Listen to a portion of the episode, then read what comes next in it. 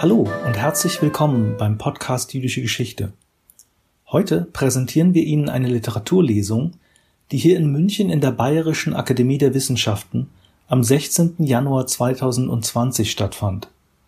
Im Rahmen einer Konferenz zu Juden und Muslimen in Deutschland sollten der israelisch-österreichische Schriftsteller Doron Rabinowitsch aus Wien sowie sein deutsch-iranischer Kollege Said aus München aus ihren Werken lesen. Leider musste Rabinowitsch aus gesundheitlichen Gründen absagen. Sein Werk wurde dann allerdings von Professor Michael Brenner vorgestellt. Moderiert wurde die Lesung von Olga Mannheimer. Nach der Lesung der beiden Kurzgeschichten kam es zu einem spannenden Austausch über die Frage, inwiefern Literatur zur Annäherung verschiedener Religionen und Kulturen beitragen kann.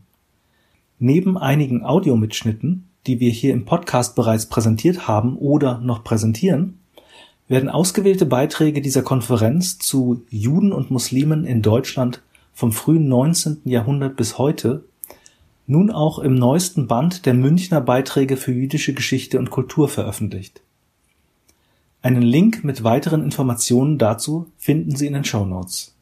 Wie immer wünschen wir viel Freude beim Hören.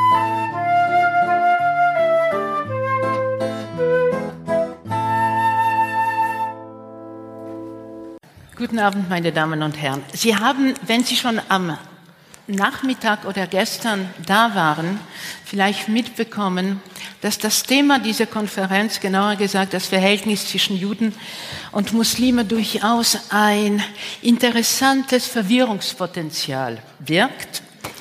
Und die Änderungen des Podiumspersonals sind nicht dazu gedacht, konsequenterweise diese Verwirrung noch mehr zu stiften. Deswegen erstmal die Erklärung, für diese Situation auf dem Podium. Die schlechte Nachricht, Doron Rabinowitsch ist leider krank, schwer krank in Wien, aber es geht ihm schon viel besser. Ich habe heute mit ihm telefoniert. Er bedauert sehr, nicht heute Abend dabei zu sein. Die gute Nachricht ist, wir haben seinen Text, den hat er uns vorher geschickt. Das, äh, den Text wird Michael Brenner lesen. Also er ist auf den Stuhl von Doron Rabinowitsch gerutscht. Ich bin auf den Stuhl von Michael Brenner äh, dafür gerutscht. Und wir sind sehr glücklich, dass Said äh, nicht nur dabei ist in Persona, sondern seine eigene Rolle erfüllen wird. Worin diese Rolle besteht, werden wir noch sehen. Ich begrüße Sie sehr herzlich also zu dem Literaturabend. Ich begrüße äh, namentlich nur eine Person, obwohl sehr viel mehr im Saal wären, die es verdienen würde, namentlich begrüßt zu werden. Ich beschränke mich auf den Hausherrn, den Professor Höllmann. Entschuldigung, ich habe jetzt sofort übernommen und wir danken für, für die Gastfreundschaft, für diese Konferenz. Äh, da die Herkunft und die Zugehörigkeit bei unserem Thema durchaus von Bedeutung ist, werde ich mich ganz kurz vorstellen. Äh, Olga Mannheimer, geboren in Warschau, 69 im Zuge der antisemitischen Kampagne mit meinen Eltern aus Polen ausgewandert, über Frankreich nach Deutschland gekommen. Ich arbeite hier als äh, Publizistin, Moderatorin und Autorin, unter anderem für das Zeitmagazin. Ähm, ich nehme an übrigens, dass wir nicht nur auf dem Podium ein Migrations Schicksal, Hintergrund und Erfahrung haben, sondern auch, dass sehr viele von Ihnen im Saal auch einen Migrationshintergrund haben, als Migranten direkt oder Kinder von Migranten. Deswegen hoffe ich, dass wir am Ende auch mit Ihnen eine lebendige Diskussion führen werden. Ähm, kurz die Vorstellung des Podiums. Said mit Großbuchstaben geschrieben ist ein Künstlername. Er ist nicht ganz einfach zu definieren, glaube ich, aber ich sage Ihnen die Eckdaten und den Rest wird er hoffentlich nachliefern. Er gilt als deutsch-iranischer Schriftsteller. Sie können nachher widersprechen. Äh, jedenfalls ist er, was, was man mit Sicherheit sagen kann, 47 in Teheran geboren, mit 17 Jahren Mitte der 60er Jahre nach Deutschland als Student gekommen. Nach dem Sturz der Schah ist Said kurz in den Iran gefahren, ist dann aber nicht dort geblieben, sondern entschied sich für Deutschland als seine Heimat, wobei Heimat wieder so ein Begriff ist. Äh, sehr schön finde ich, und das kann ich sehr gut nachvollziehen, in einem Gedicht die Aussage, dass für ihn die Sprache oder das Wort die eigentliche Behausung ist. Er schreibt auf Deutsch Lyrik und Prosa. Er ist vielfach ausgezeichnet aus Zeitgründen, damit wir mehr Zeit nachher für ein Gespräch haben. Äh, überlasse es überlasse ich es Ihnen, wenn Sie neugierig sind, alle seine Werke und Auszeichnungen nachzuschlagen. Das ist nämlich ziemlich reichlich. Sein letztes Werk ist äh, ein, ein Gedichtband mit dem schönen Titel September in Warna. Und das sind äh, Liebesgedichte. Äh, ausgezeichnet wurde er aber nicht nur für sein schriftstellerisches Werk, sondern auch für sein Engagement für politisch Verfolgte. Äh, Exil, wie Sie sich vorstellen können, ist eine seiner Themen. Was ich nicht herausgefunden habe, und deswegen freue ich mich, dass ich das jetzt hier fragen kann, äh, ob Sie irgendeine religiöse Zugehörigkeit haben, weil aus Teheran zu stammen heißt noch gar nicht, ich glaube, dort gibt es so an die 70 Religionen. Ähm, das habe ich nicht herausgefunden, zu welcher davon man sie überhaupt rechnen kann oder soll oder ob überhaupt. Ich übe keine Religion aus. Aber Sie interessieren sich für mehrere. Deswegen respektiere ich alle Religionen. Wir werden das nachher vertiefen. Ähm, erst noch zu dem anderen Podiumsgast. Viele von Ihnen werden Professor Michael Brenner kennen. Er ist in äh, Deutschland in Weiden 64 geboren. Ähm, bekannt ist er natürlich für die Münchner als Lehrstuhlinhaber auf dem Lehrstuhl für jüdische Geschichte und Kultur an der LMU. Er ist, er hat auch viele andere ähm, Gastprofessoren, Forschungsprojekte, Titel, Auszeichnungen. Er ist auch der internationale Präsident des Leo Beckst Institut.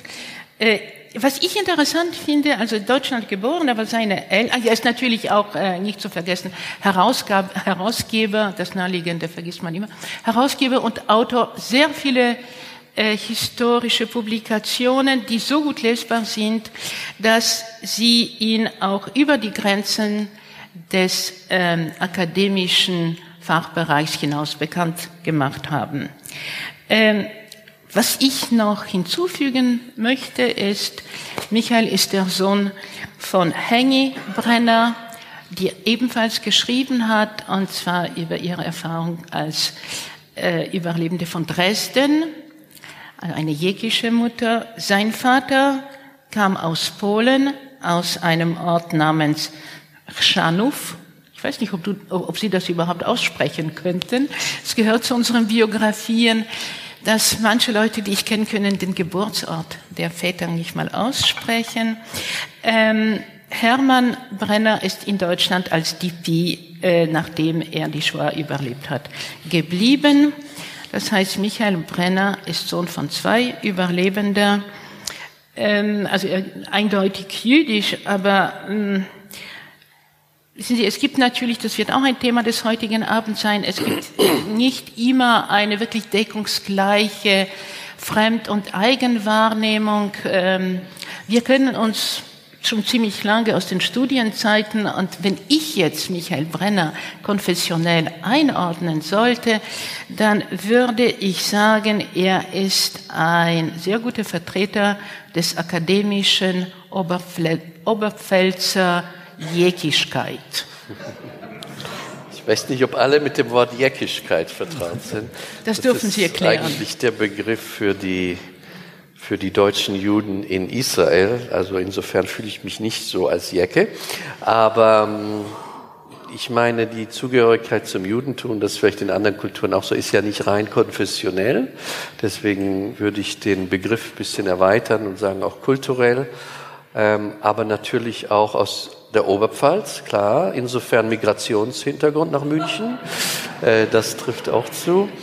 Ähm, und, äh, und wie, wie wir alle haben wir natürlich alle sehr unterschiedliche, also nicht unter, sehr vielfältige Identitäten, nicht, die sich nicht auf eine, äh, auf eine äh, Essenz reduzieren lassen. Also Jude, Oberpfälzer und vieles andere. Und der Begriff Jecke hat natürlich Karriere gemacht. Ursprünglich galt es den deutsch-jüdischen Einwanderer in Israel. Inzwischen ist das ähm, ein, ein Begriff, der mehr einen Charakterzug bezeichnet als die eigentliche. Und also jetzt aus meiner polnisch-jüdischer Sicht, mich würde man als Polake einordnen. Ich würde auch protestieren.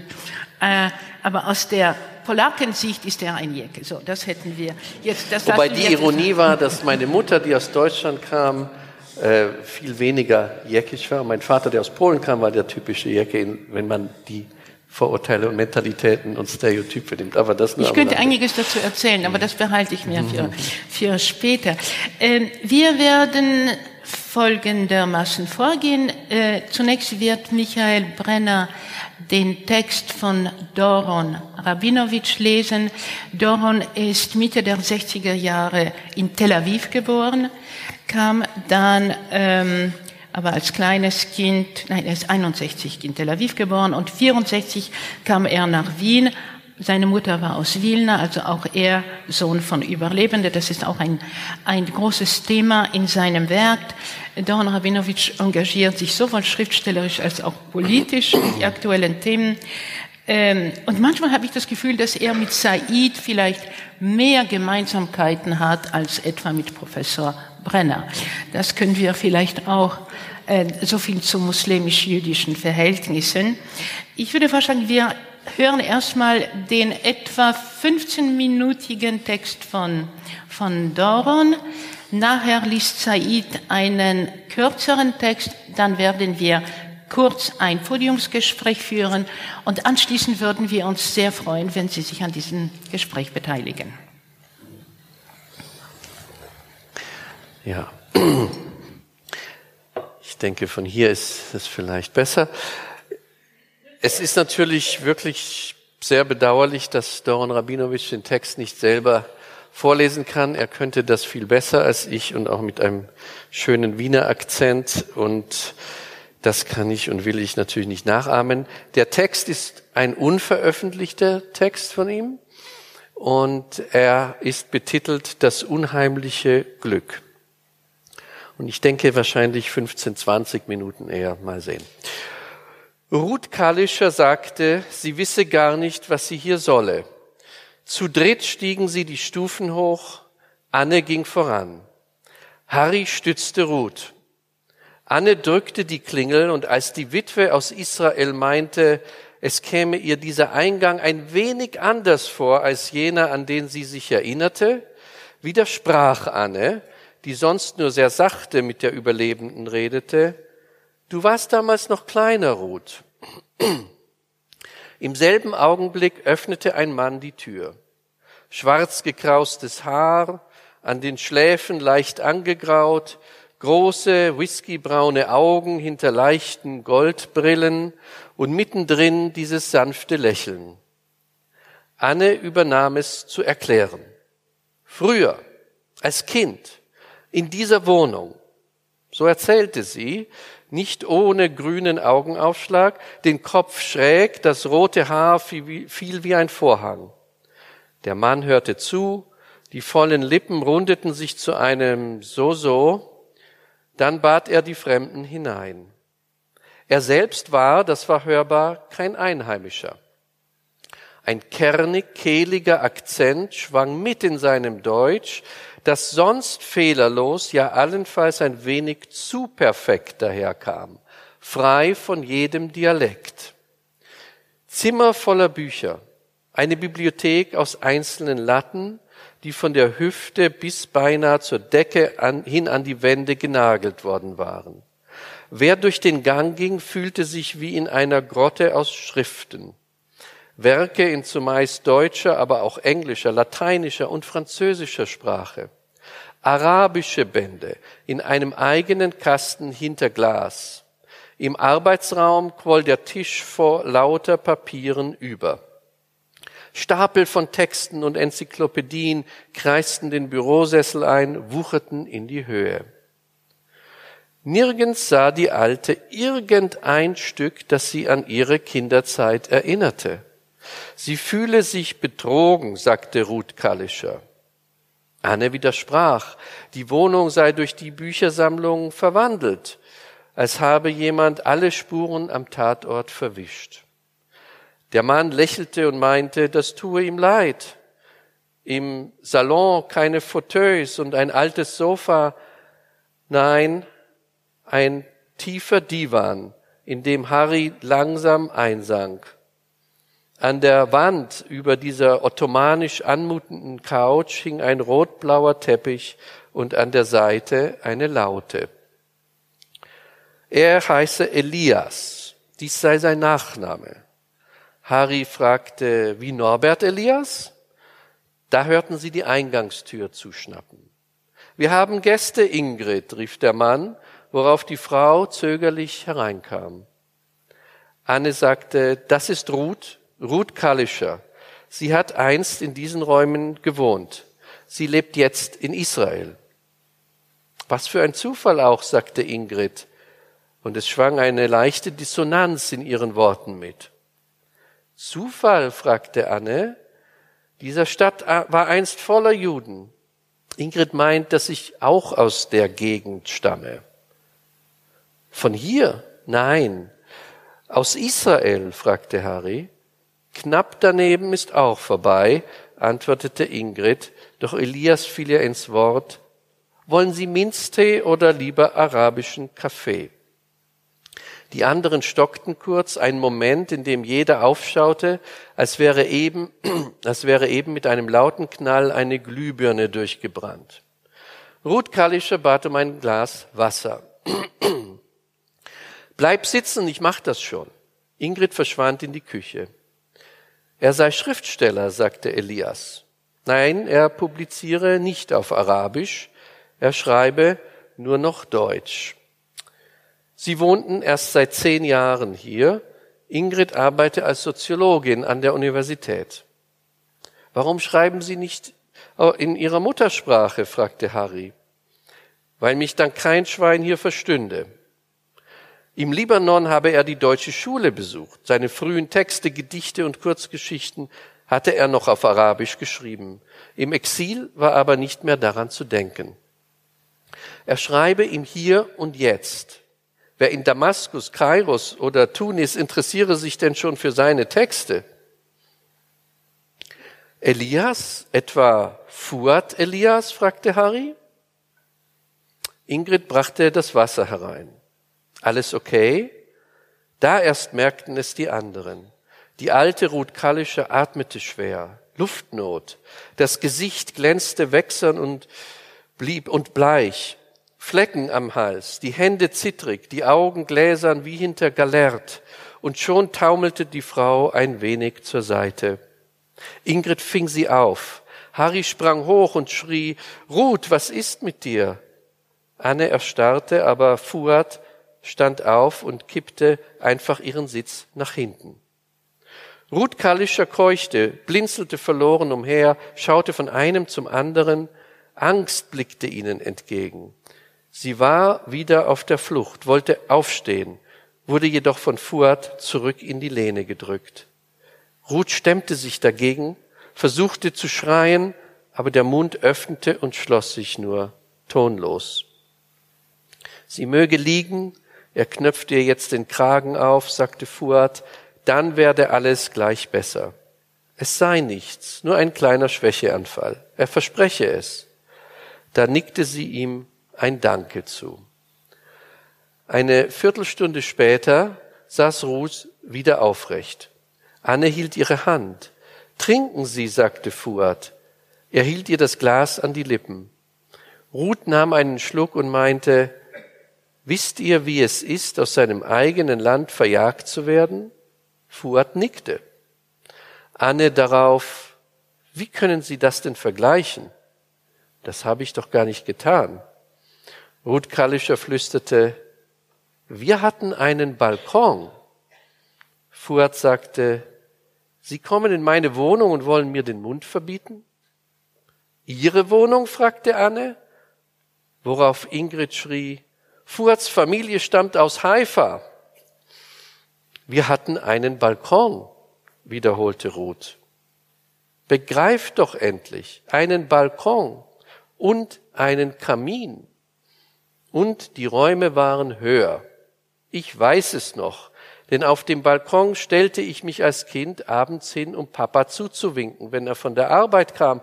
Und auf dem Balkon stand ich auch im November 38, als ich sah, wie sie ihn niederprügelten. Da runter der Halbmeier, der sich später die Wohnung holte. Das ist sie nicht.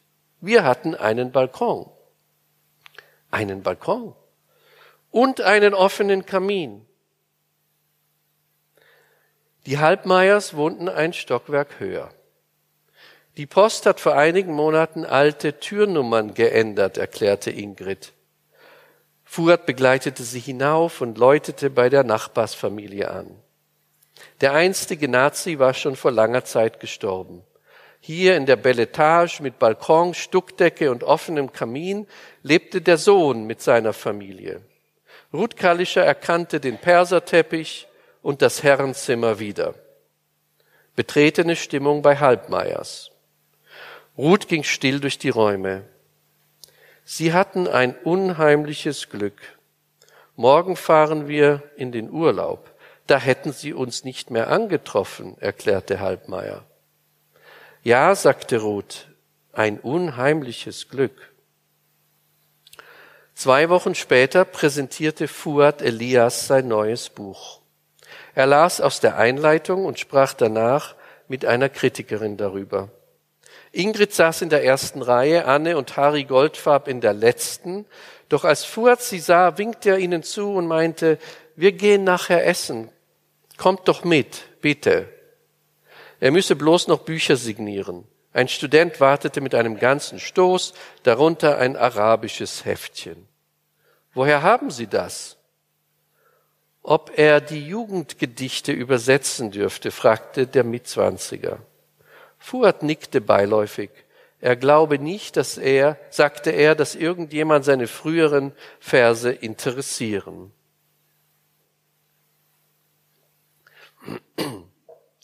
An einem Sonntag trafen die vier einander wieder. Eine Fahrt in ein Gasthaus am Stadtrand, danach eine kleine Wanderung. Es war gar nicht schwer, dabei westlich von Gaza zu bleiben, ja den ganzen Nahen Osten zu umschiffen. Bald brach der Kontakt ab.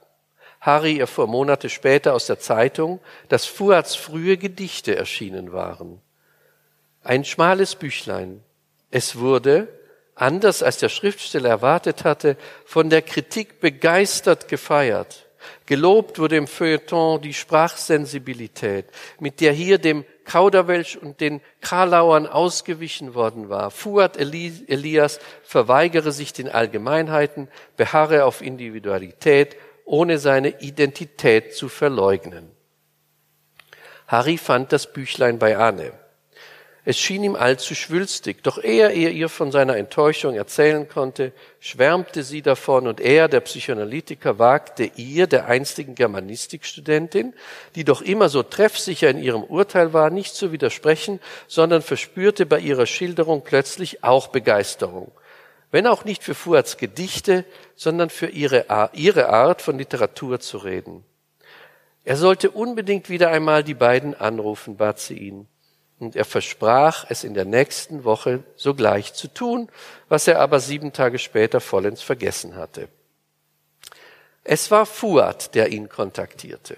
Harry erwähnte die Gedichte nicht, aber als Fuad selbst auf sie zu sprechen kam, gab er preis, sie gelesen zu haben. Sie sind ganz anders als die Sachen, die ich von dir kenne. Ehrlich gesagt, das ist nicht meins. Als sie doch einen Monat später die Einladung zur Preisverleihung einlangte, bestand Anne darauf hinzugehen. Widerwillig kam er mit. Der barocke Saal war voller Gratulanten, der Laudator ein Romancier, danach sprach Fuad. Er begrüßte das Publikum mit einer Verbeugung, zeichnete mit der rechten Kaskaden der Begrüßung in die Luft, ließ sie von seiner Stirn herabpurzeln und zitierte nicht ohne Ironie jene, die ihn gerühmt hatten. Er müsse gestehen, sagte Fuad, er habe sich mit der Übersetzung seiner Lyrik nicht viel auseinandergesetzt, sondern gehofft, seine frühen Arbeiten würden als Versuch eines Anfängers übergangen oder aufgrund seiner späteren Schriften milde bewertet werden.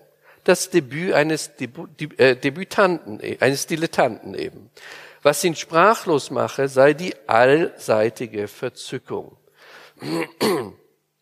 Dieselben Rezensenten, mit denen er sich sonst eins wisse im Misstrauen gegenüber Heimatliteratur und schalem Romantizismus, würden ihn nun bejubeln. Es sei, als müssten sie in jedem Satz ihre Verwunderung unterstreichen, dass einer wie er sich überhaupt artikulieren könne. Als lebten nicht längst arabische Künstler in Europa, die vom Dasein im Exil erzählten, von ihrem Leben in der Fremde, Poeten, die im Westen kaum beachtet und im eigenen Sprachraum nicht gedruckt, sondern nur unterdrückt waren. Er habe, sagte Fuad in den letzten Tagen, verstanden, dass ihm zugute gehalten werde, was keinem heimischen Autor verziehen worden wäre. Er habe es verstanden, aber er wolle sich damit nicht abfinden. Er war für die Kollegen keiner der ihren und würde nie einer der ihren werden. Er habe begriffen, dass sie ihn mit ihrem Lob entwürdigten. Indem sie seine Gedichte auszeichneten, machten sie alles, was er seither geschrieben hatte, zunichte. Seine Verse seien in einer Hochsprache gehalten gewesen, die zu heilig klang, um von der Wirklichkeit zu berichten. Sein Schreiben in Deutsch sei eine bewusste Entscheidung gewesen, aber nun habe er erkannt, dass er immer nur als Übersetzung gelesen worden sei. Er sei ein Exot und werde es immer bleiben. Jetzt wisse er Bescheid. Er sei nichts als ein stummer Diener heimischer Kulturkritik. Seine Rolle sei der Statist in ihrem Gesamtkunstwerk der Erhabenheit. Als solches nehme er den Preis entgegen und als Würdigung seiner Naivität. Für diese Lektion danke er der Jury. Erst ein verhaltenes Hüsteln in der ersten Reihe, ein Murren bei den Juroren, dann Applaus, erst zaghaft, dann ein Tosen, einzelne Bravo-Rufe und inmitten stand Fuad Elias ein Blitzen in den Augen. Dann sah er Harry, nickte ihm zu, hielt ihn im Blick. Sie waren die einzigen im Raum, die nicht erleichtert wirkten. Alle anderen waren nach der Anspannung der Ansprache durch den Beifall wie erlöst. Selbst Ingrid, die während der Rede verbittert reingeblickt hatte, lächelte nun. Fuad ging auf Harry zu. Wir sollten einander sehen, raunte er, und ohne dich hätte ich gar nicht gewagt, das heute zu sagen. Harry zuckte verlegen die Achseln.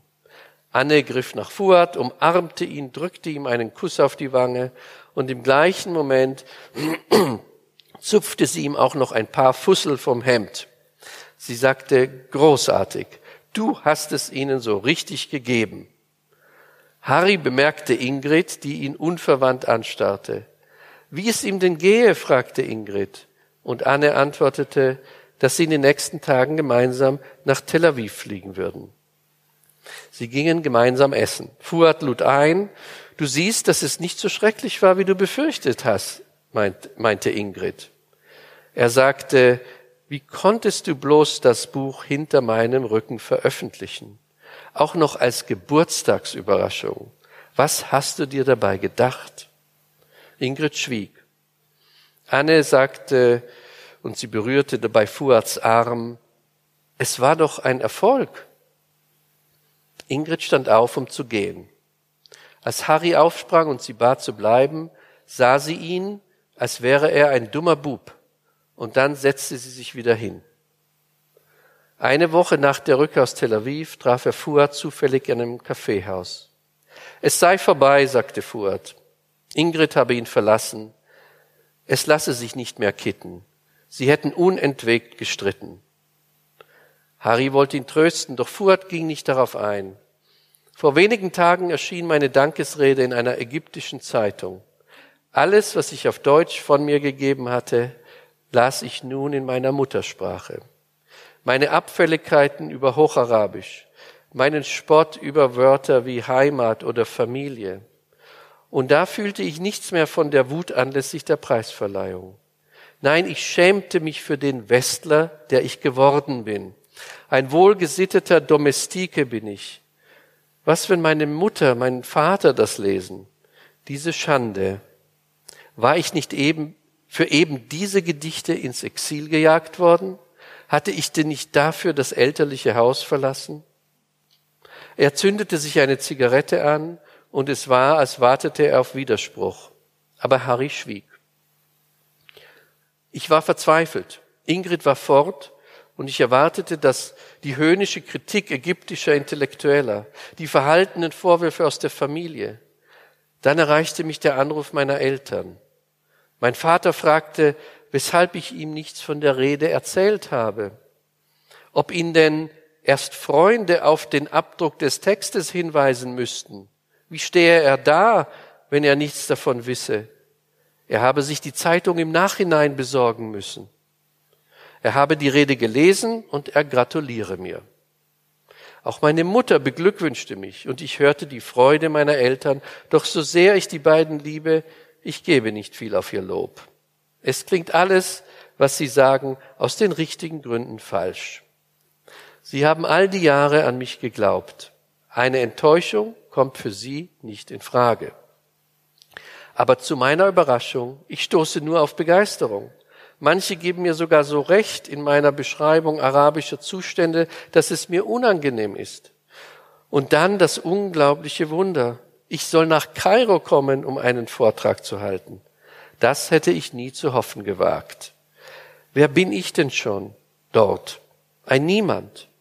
Und mitten in meinem unheimlichen Glück ging ich zu meiner Bibliothek und ich nahm mein erstes Büchlein wieder zur Hand, jene Gedichte. Und da verstand ich es. Meine Texte sind nicht schlecht. Nicht schlecht nur deshalb, weil die Besprechungen gut waren. Der Dichter, der ich einst war, hatte ein Recht so zu schreiben. Ich ging die deutsche Übersetzung durch und jetzt erst, da Ingrid fort war, gefielen sie auch mir. Dieser Student, der ich einst war, konnte dichten. Harry zuckte mit den Achseln. Mir gefällt der Autor, der du bist, besser. Ja, sicher. Du lehnst meine Verse aus den Gründen ab, deren wegen sie von den anderen bejubelt werden. Du willst nichts hören von meinem Leid. Du wolltest es nie. Schon damals, als Ruth in meine Wohnung kam. Ich muss doch deine Gedichte nicht mögen, nur weil ich Jude bin. Du magst sie nicht, nur weil ich Palästinenser bin. Fuad, sagte Harry, dein Buch ist einfach blutiger Dilettantismus. Mein Buch ist vor allem voller Blut. Es ist vor allem ohne Fleisch, widersprach Harry, und dann fügte er noch etwas hinzu, das ihm im selben Moment schon wieder leid tat. Was kann ich dafür, wenn dich Ingrid verlassen hat, weil dir Anne besser gefiel? Fuhrt schüttelte den Kopf. Glaubst du, das ist jüdischer Humor? Was willst du von mir? Ich schätze doch alle deine neuen Bücher sehr. Ich verlange ja gar nicht, dass du alles, was ich schreibe, magst. Mir war immer, als, konntest, als könntest du mit, deinem, mit meiner deutschen Prosa mehr anfangen als all die anderen. Aber wenn du meine frühen Gedichte so abtust, hast du nichts verstanden. Hast du mich nie begriffen. Keinen einzigen Text von mir. Er zahlte und ging, ohne zu grüßen. Schön.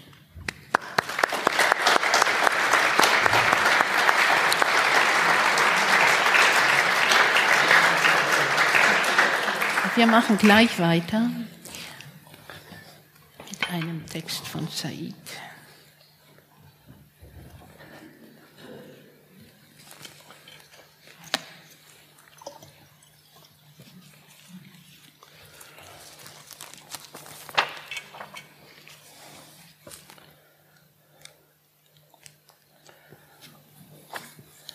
Ascher verlässt sein Viertel. Er hatte nur die Tora bei sich. Nach ein paar Schritten kehrte er um und nahm auch die Tür mit. Dann verließ Ascher die alte Welt. Die Stimme der Mutter verfolgte ihn. Hüte dich vor Blinden. Der 17-Jährige blieb stehen, verschattete seine Augen, blickte zurück und vernahm ihre Worte. Sie treffen genau. Zwei Straßen weiter sieht er einen Blinden. Mit der Hand an der Mauer ging der Mann seines Weges. Herr, ich habe eine Frage. Der Blinde streckte die Hand aus. Ascher be be bewegte sein Gesicht hinein.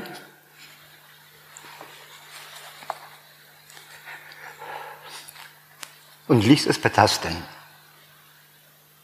Was erschreckt dich an der Reinheit?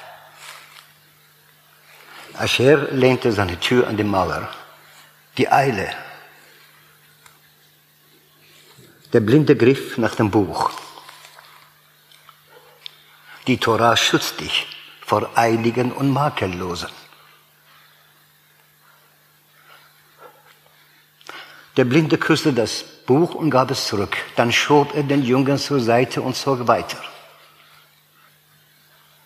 Der schulterte seine Tür, steckte die Tora unter den Arm und setzte seine Reise fort. Und er dachte an seine Mutter und an die Rose.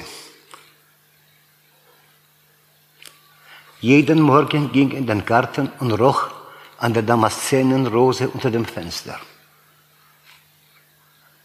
Kennst du die Geschichte dieser Rose?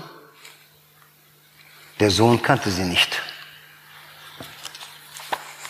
Die Damaszenenrose ist dort gesprossen, wo der Schweiß des Propheten gefallen ist. Ob die Mutter Moses meinte? Nein, mein Sohn, der Prophet der anderen, Mohammed. An einem Tag ging Ascher in den Garten, pflückte ein Rosenblatt und steckte es in seine Tasche. Und er hörte die Mutter wehklagen und wusste, dass er sich bald von ihr entfernen würde. Ascher dachte immer, das Viertel sei bewacht gegen den Rest der Welt. Doch plötzlich stand er draußen, in einer anderen Stadt, in einem anderen Land. Er griff in die Tasche und berührte sein Rosenblatt. Die Gesichter waren verändert, die Gewänder, die Stimmen. Sie waren laut, sie klangen fremd. Er tröstete sich. Ich trage ja mit mir mein Schweigen. Herr Junge, was hast du da unter den Armen? Ascher setzte die Tür ab und suchte nach der Stimme. Ein Busfahrer winkte ihn heran. Das ist meine Torah. Der Mann nickte. Und wofür ist die Tür, die Tür gut? Ascher erinnerte sich an die Beschwörung seiner Mutter. Mein Sohn, antworte nur auf Fragen, die dich berühren. Er blickte dem Fahrer in die Augen. Durch eine Tür betritt man eine andere Welt. Suchst du nach einer anderen Welt? Der Halbwüchsige antwortete, ist man dort nicht unschuldig, was man auch immer tut? Der Mann neigte den Kopf und flüsterte, hast du für heute Nacht einen Platz zum Schlafen? Da er keine Antwort bekam, sagte er, nimm meinen Bus, es gibt Platz für dich und deine Torah. Und was ist mit der Tür? Der, der Fahrer lachte auf. Passt die Torah hinein, gibt es auch Platz für eine Tür. Ascher drückte das Buch fest an sich und schwieg. Ich komme morgen früh mit warmem Brot. Dann verschwand der Fahrer. Er nahm sich vor, seine Frau von dieser Begegnung zu erzählen. Der Junge hatte eine Sprache, daher sieht er mehr. Ascher riegelte die Tür ab, ging den Gang nach hinten und bereitete sich vor für die Nacht. Die Tür wird mein Bett sein. Doch sofort verwarf er den Gedanken. Nein, sie muss neben mir liegen. Er setzte sich, schloss die Augen, schlug die Torah auf und las die Seite laut vor. Als Kopfkissen nahm er seine Schuhe. Mit der Jacke deckte er sich und die Torah zu. Eine Hand blieb außerhalb der Decke für die Tür. Einmal in der Nacht schreckt er auf, doch die Tür war nahe. Der Geruch des warmen Brots weckte ihn. Mein Freund, lass uns dieses Brot teilen, dann muss ich losfahren. Sie kauten und schwiegen, bis der Fahrer fragte, was sein Freund jetzt vorhabe. Er deutete auf die Tora. Erst die Worte, dann die Gesten, dann die Welt. Der Busfahrer staunte. Erst die Lücke, dann der Inhalt. Ascher lächelte. Halte dich an deine Wahrheit, dann verlierst du nicht dein Lächeln. Der Fahrer half ihm, die Tür hinauszutragen und sagte, und vergiss nie, die Abwesenden haben eine Stimme. Ascher hielt sich an seiner Tür. Ich achte immer auf diese Stimme. Dann sah er die ausgestreckte Hand und drückte sie. Als der Bus abgefahren war, setzte er sich hin und dachte, jetzt muss ich eine, eine Welt finden für meine Tür.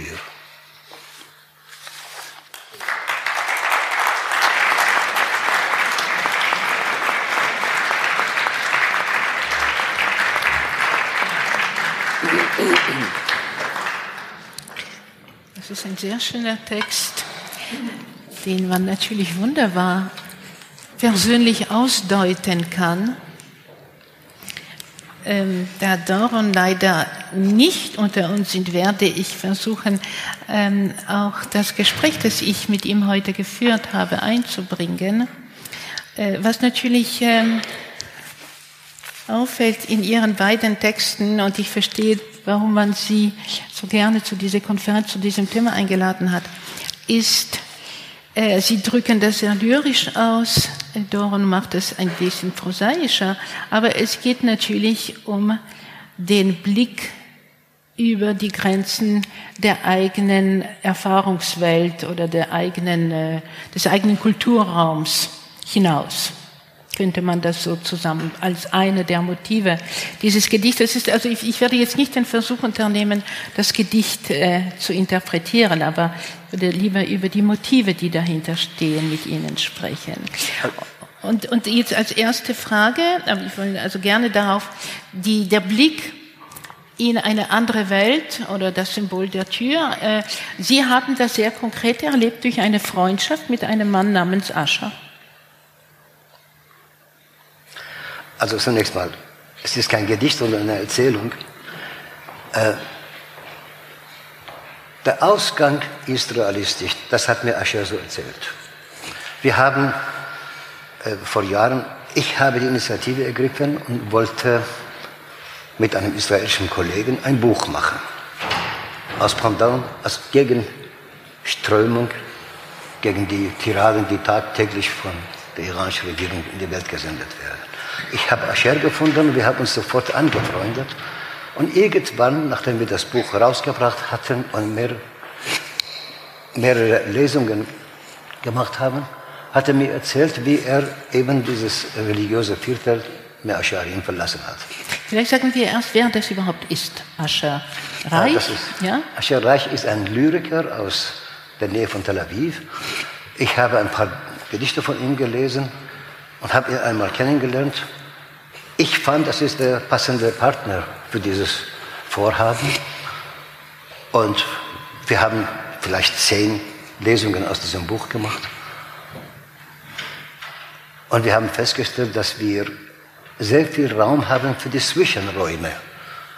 Äh, dieses Entweder-Oder, was ja hier vorherrscht, äh, war ja nicht unsere Sache. Und das haben wir genossen diese Art der Solidarität zwischen uns. Und als er mir sein Leben erzählt hat, wie er Ascharim verlassen hatte, äh, das hat mich sehr bewegt und äh, hat mich dann irgendwann viel, viel später dazu veranlasst, diese Erzählung zu schreiben, die ich ihm auch dann geschickt habe. Er hat ja auch selber ein Buch veröffentlicht mit dem Titel äh, der, Ein Mann mit einer Tür. Also das heißt, Sie haben wirklich ein, eine, eine Inter, Intertextualität entwickelt. Ähm, die, wie ist, welche Rolle spielt der jeweilige, da wir ja als Thema Muslime und Juden, man muss sich nicht auf das äh, Muslimische beschränken, aber interessant ist natürlich, welche Rolle spielt dabei die unterschiedliche Herkunft und ähm, welche Gemeinsamkeiten entwickelt man da dabei? Also wir haben nie ein Gespräch über Politik geführt. Ich glaube, die Ebene des Vertrauens war so hoch, dass konkrete politische Fragen sich erübrigten. Das war wohltuend. Und das Vertrauen entsteht woraus? Ich weiß es nicht. Weil wir haben das Motiv ja auch bei, bei Doron. Nur dieses Vertrauen bricht irgendwann. Aber äh, haben Sie irgendetwas erkannt von Ihrer eigenen Erfahrung in der Erzählung von Doron Rabinowitsch? Ah, Doron geht dorthin, wo es weh tut. Äh, ich habe viel gespürt von meinem Leben. Er sagt es ja auch ganz rabiat. Man wird irgendwann zwar ein Statist. Das Wort gebraucht er. Oder es war ein Exot. Mhm. Und die große Frage ist, was tut man damit? In dem Moment, wo man sich dessen bewusst ist, da fangen die Schwierigkeiten an. Solange man sich dessen nicht klar ist, arbeitet man, man schreibt. Aber irgendwann kommt der Moment, wo man sich zu Recht oder zu Unrecht eben als Statist versteht oder behandelt fühlt. Und von da an fangen die Schwierigkeiten an und er hat ja, hat ja da aufgehört. Aber er bringt uns da, dorthin. Das ist ein Gefühl, was ich kenne, was ich von vielen Autoren kenne. Und das ist auch der Gefühl der, des Verlust der Sprache. Ich habe zwar immer gesagt, äh, meine eigentliche Gastgeberin in Deutschland ist die deutsche Sprache, aber je älter ich werde, desto unangenehmer ist mir das Vakuum, um nicht zu sagen Verlust, das Vakuum der Muttersprache. Ich meine damit tagtäglich um mich.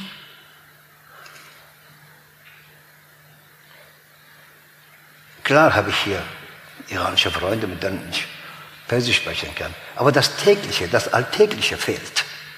Und das ist, glaube ich, entscheidend, dass man, äh, wie gesagt, von einem Taxifahrer äh, unflätig äh, angesprochen wird, von jemandem, der einen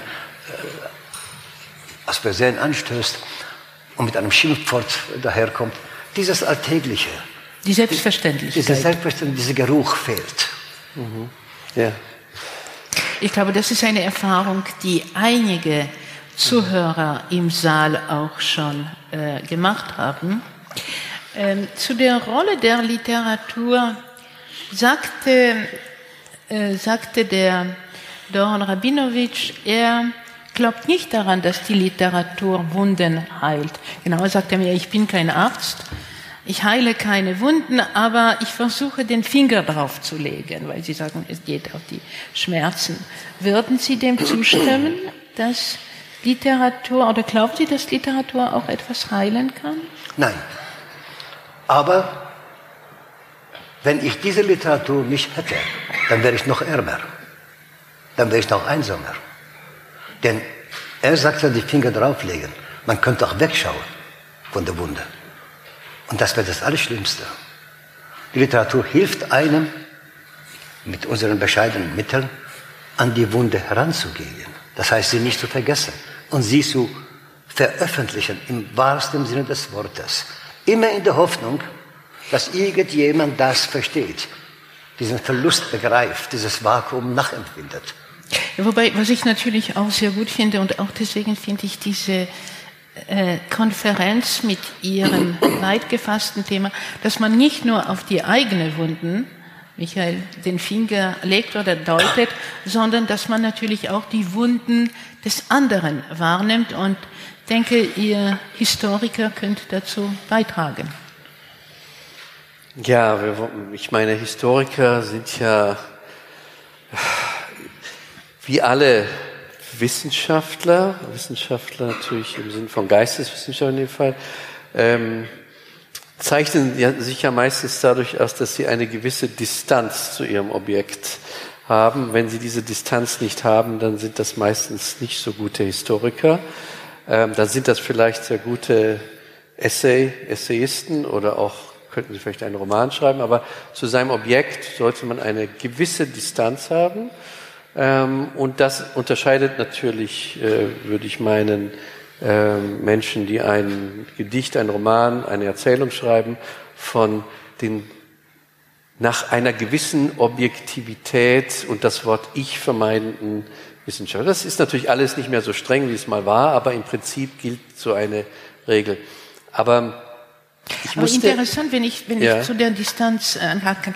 Ähm, was Said sagte, war, was ihn mit äh, Ascher reichen, äh, was die beiden näher gebracht hat, war ein ähnliches Verständnis oder eine Verweigerung des Entweder-Oder.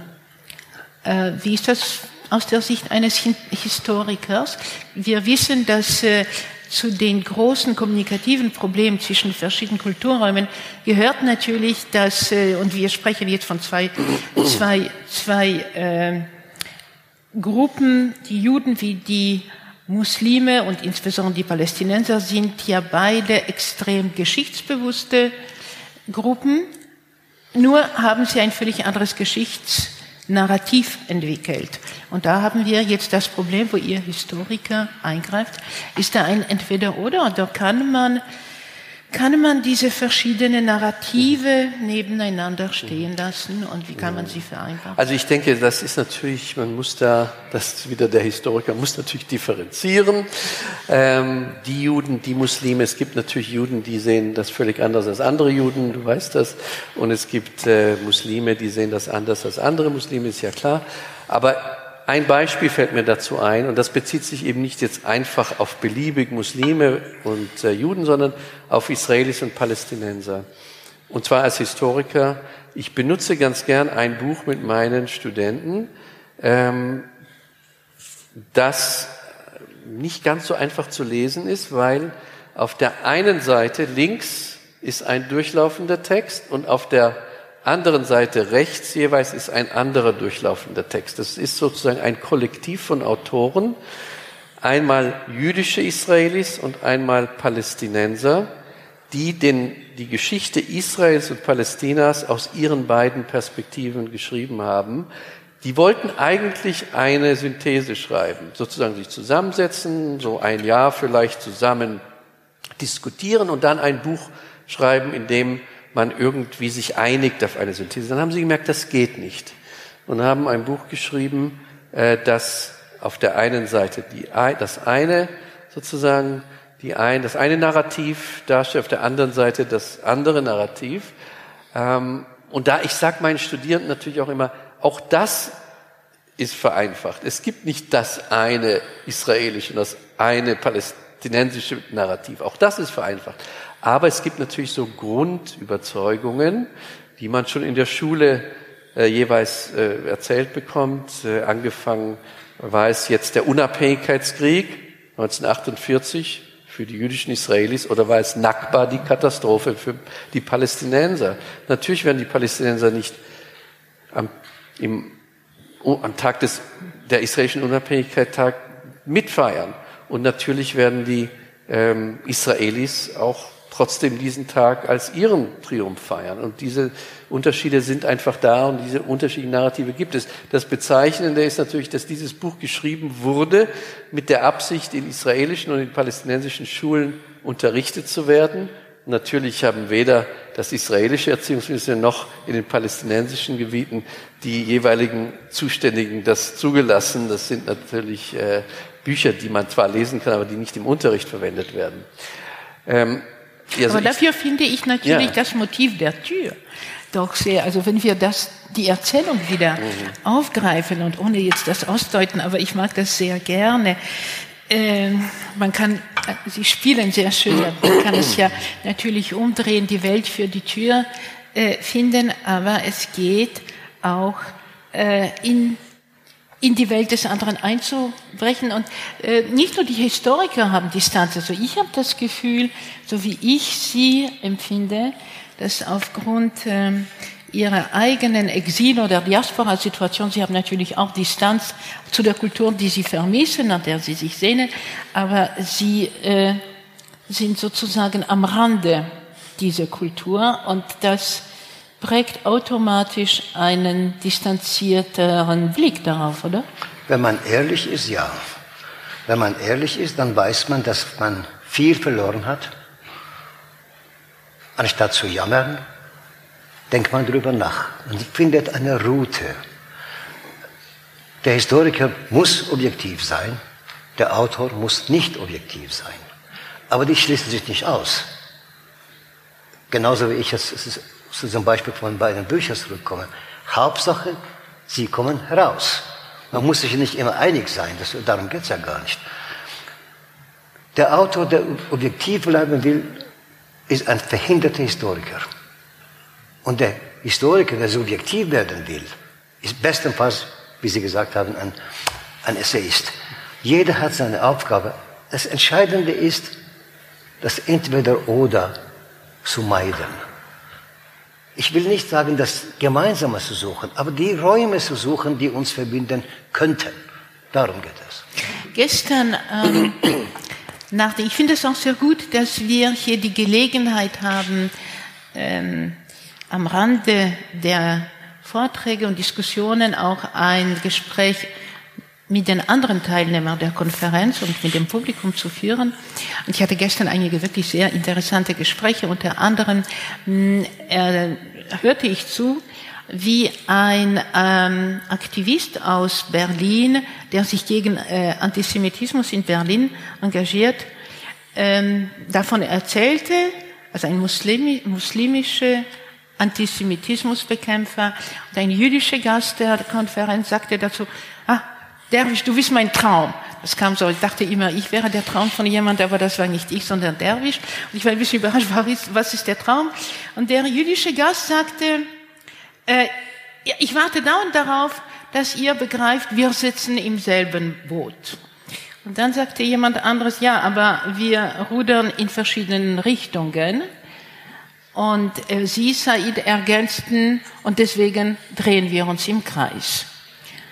Ähm, das wäre also jetzt meine, mein letztes Stichwort, bevor ich die Diskussion mit dem Publikum eröffne, ob die Literatur oder vielleicht solche Konferenzen, die Frage dazu beitragen kann, äh, dass wir aus diesem sich im Kreis drehen und in verschiedenen, im selben Boot, aber in verschiedenen Richtungen rudern, wie wir da rauskommen. Sie wissen vielleicht, dass demnächst ein gewisser Anlass ansteht, wo wir vielleicht gemeinsam äh, gegen, gegen die Diskriminierung vorgehen können, also die von Pegida äh, vorgesehene Demonstra Verkündung äh, am 24. Januar, das haben Sie wahrscheinlich der Presse entnommen. Ich will jetzt, wir haben zu wenig Zeit, um darauf einzugehen, aber ich möchte lieber mit Ihnen über die Möglichkeiten sprechen. Ich denke, dass, um das konkret zu sagen, dass es für Sie vielleicht hier aus dieser distanzierten Exilperspektive klarer ist, dass, äh, dass man vielleicht doch in eine Richtung rudern sollte gegen die Fanatiker, gegen Rechtspopulisten, äh, aber die Frage ist, wie vermittelt man das den anderen? Und das gilt für beide Seiten natürlich, für die jüdische wie für die äh, muslimische. Wie können wir dazu beitragen, diese äh, kritische, selbstkritische Sicht auch den eigenen, den eigenen Leuten zu vermitteln? Hoffen. Nur hoffen. Als wir das Buch rausgebracht haben mit Ascher, haben wir beide betont, das ist der erste Versuch. Monate später, ohne unser Zutun, höre ich, dass ein iranischer Filmemacher im Internet einen israelischen Filmemacher trifft, sage ich mal, und sie einigen sich, dass sie sich treffen, real, äh, um die Ecke, also in Brasilien. Und damit haben sie angefangen, einen Film zu, zu drehen. Je mehr solche Möglichkeiten da ist, desto weniger die Möglichkeiten der Entweder-Oder-Richtung oder Fanatismus. Es hat sich in den vergangenen zwei, drei Jahren gezeigt, dass es mehrere Möglichkeiten, ich rede jetzt nur von Iran aus, siehe die äh, Sportler in Frage von Schach, siehe die Sportler in Frage von Ringen, dass diese, diese Front brockelt. Diese Monolith gibt es kaum mehr. Ich glaube, die Zeit ist auf unserer Seite, wenn ich das so pathetisch sagen darf. Ich glaube, die Zeit ist vorbei für diese Schwarz-Weiß-Geschichte. Ich wünschte, ich teilte Ihren Optimismus, aber ich finde das sehr schön. Ähm, ich denke, das ist schon wichtig. Also ich würde dem natürlich zustimmen. Ich würde vielleicht noch ergänzen, und sich nicht vereinnahmen lassen. Das gilt natürlich auch sehr stark für die jüdische Seite. Es gibt ja diese Versuche zum Beispiel von Seiten der AfD, äh, der gleichen Partei, von denen dann der Nationalsozialismus ein Vogelschiss in der deutschen Geschichte genannt wird. Ähm, wir sind ja sozusagen für Israel. Wir haben unsere eigenen Juden und so weiter und so weiter.